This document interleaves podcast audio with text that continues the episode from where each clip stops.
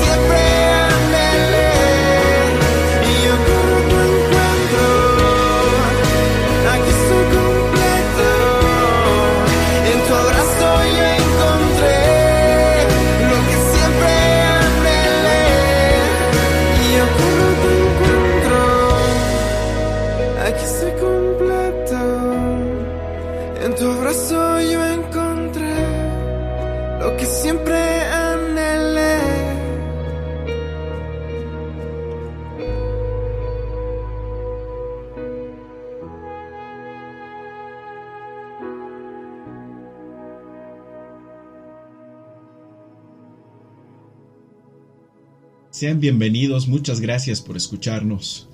Quiero iniciar comentándoles que el pasado fin de semana estuve con la familia en el memorial de mi suegro, a quien quiero honrar brevemente con estas palabras que se encuentran en Job 1.1.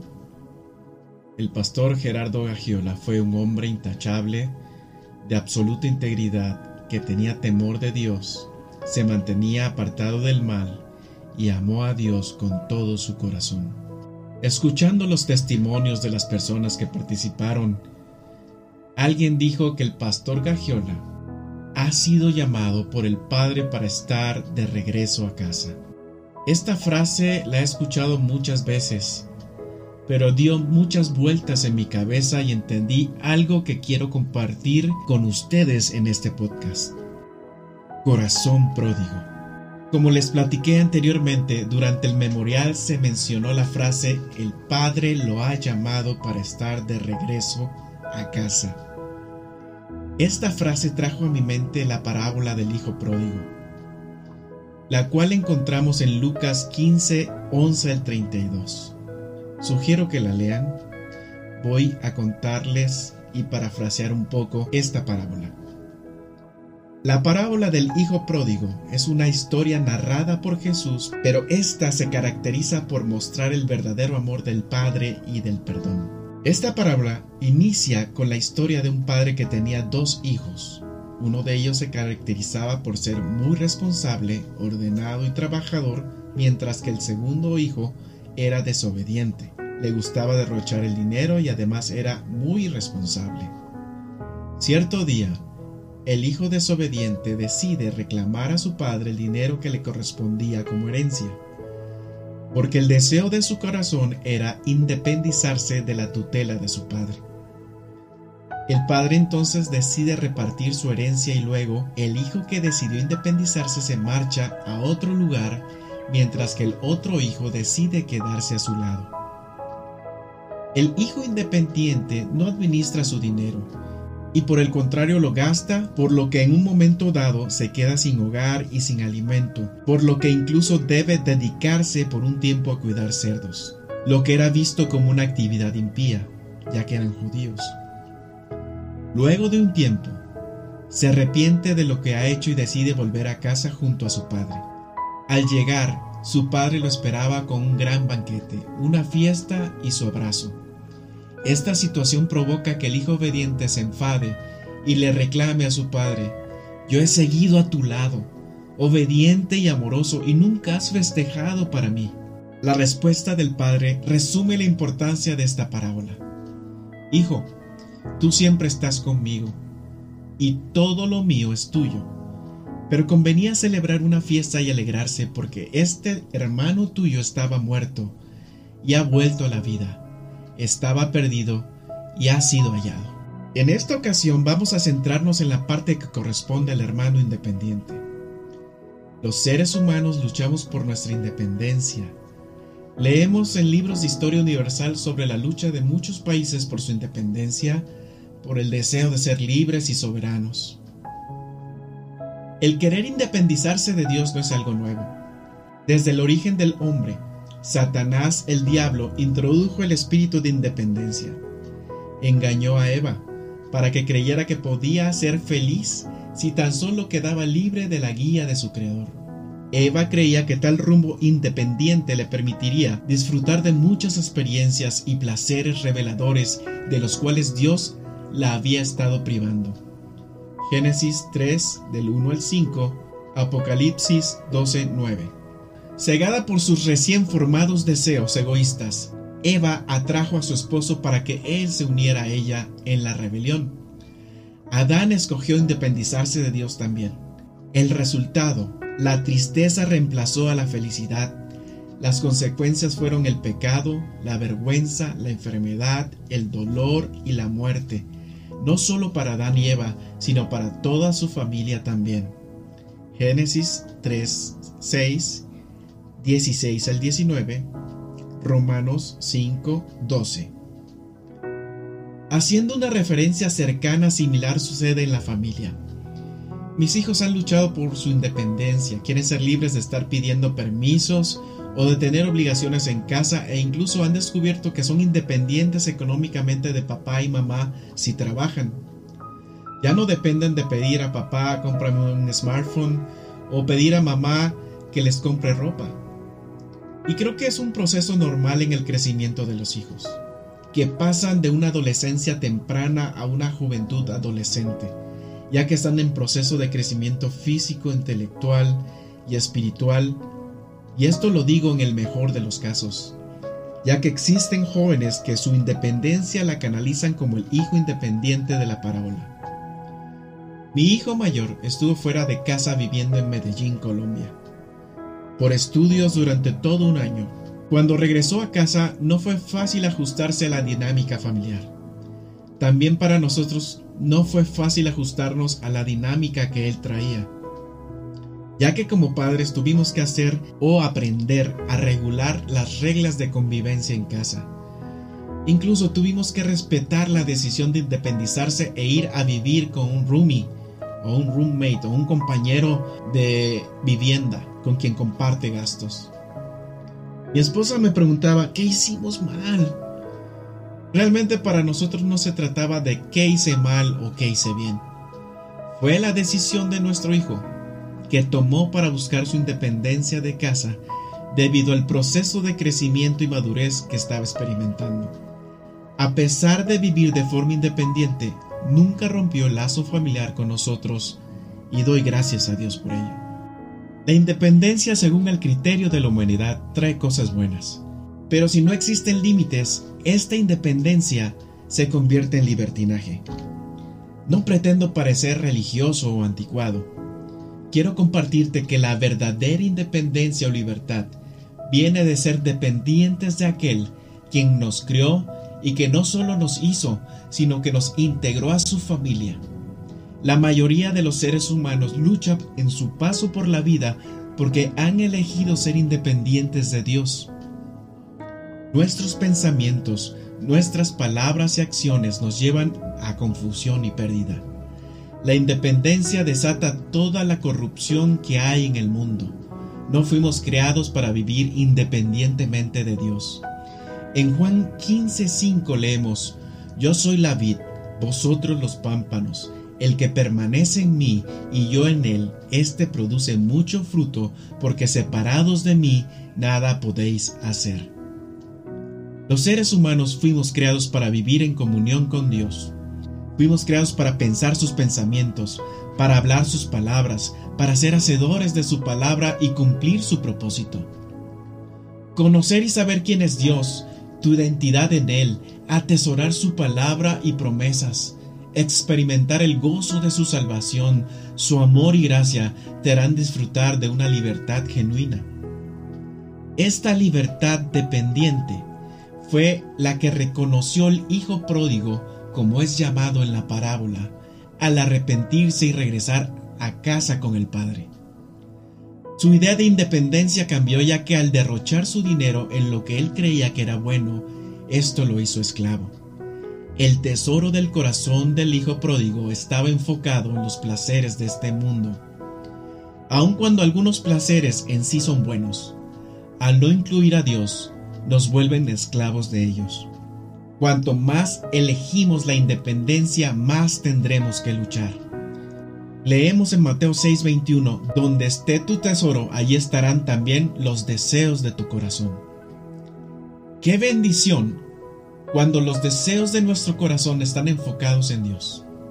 La vida de un hijo de Dios en este mundo debe estar unida a Él para llevar a cabo su propósito y al final de nuestros días tengamos la certeza de nuestro destino en Él.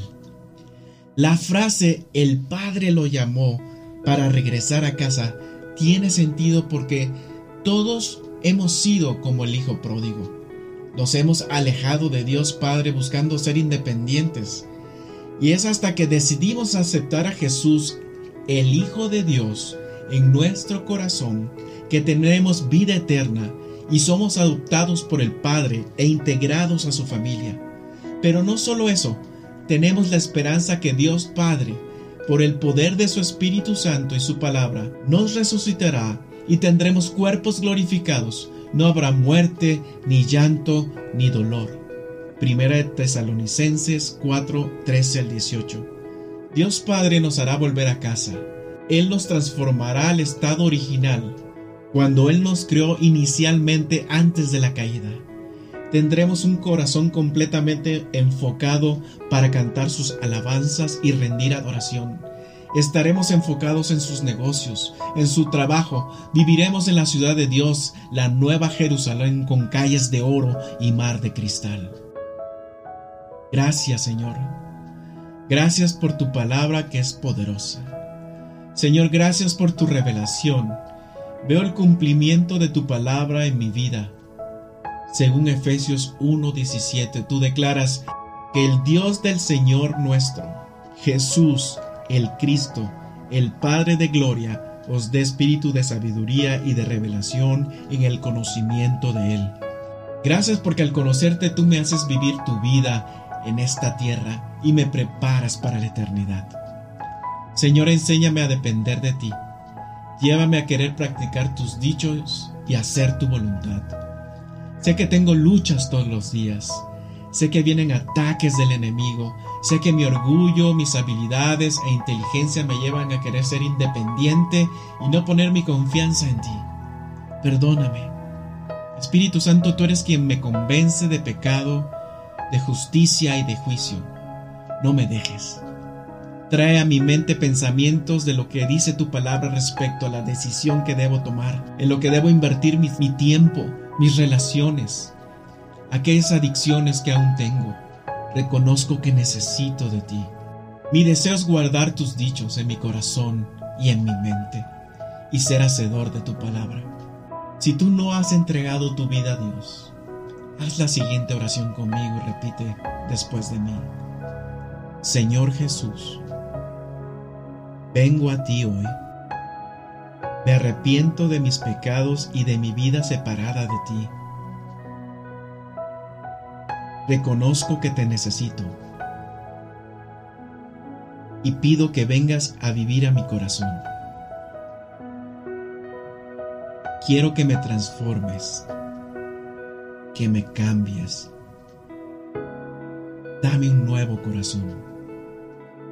Pon cerca de mí personas que me enseñen tu palabra y me guíen. Que tu Espíritu Santo guíe mi camino y que tu palabra alumbre cada paso que doy. Gracias por integrarme a tu familia. Amén. Gracias porque nuestra esperanza está en ti. Gracias porque mi placer eres tú. Es un placer estar contigo. Señor, esto es una respuesta recíproca porque yo recibo tu amor y quiero regresar de lo que tú me has dado. Gracias porque tengo la esperanza de que estás trabajando en mi vida y a pesar de mis luchas habrá un día en que regresaré completamente al estado original como fui creado. Y tú me dirás, buen siervo fiel, en lo poco has sido fiel, en lo mucho te pondré. Entra al gozo de tu Señor. Amén.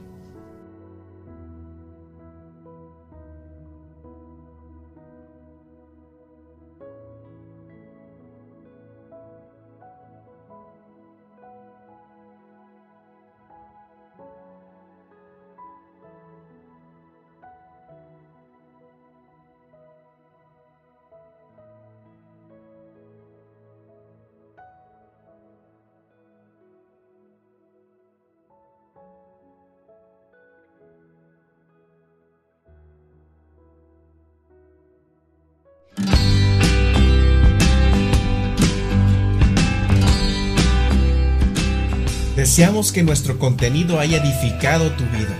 Si te gustó este podcast, compártelo